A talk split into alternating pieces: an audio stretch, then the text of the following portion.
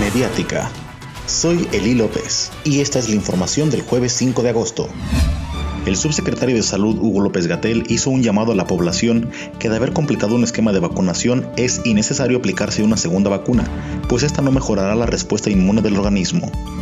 En tan solo dos días de la jornada de vacunación contra el COVID-19 en Uruapan al grupo de 30-39 años se han aplicado más de 18.000 dosis.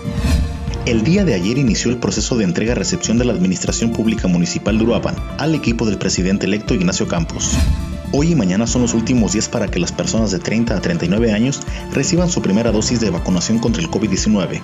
Los tres módulos instalados, aunque presentan gran afluencia, la atención es fluida.